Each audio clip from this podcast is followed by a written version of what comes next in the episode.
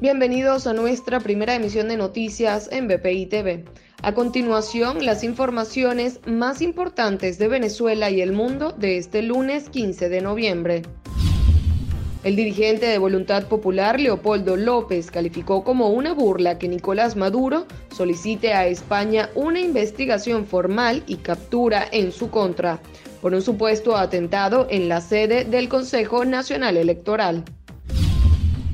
El presidente de la Cámara de Comerciantes Industriales y Aduaneros de La Guaira, Roosevelt Gutiérrez, informó que este año hay pocas importaciones de los productos navideños. Roosevelt señaló que en el puerto de la entidad costera se ha registrado una reducción en caída libre de las importaciones planificadas.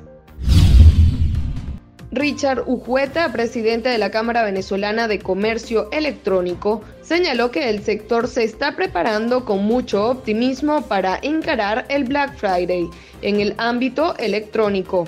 Precisó que la pandemia rompió todos los patrones tradicionales en el país, por lo que ahora el primer consumo que se hace es a través de las redes y consultas que tenían que ver con repuestos de toda naturaleza de línea blanca, vehículos, etc.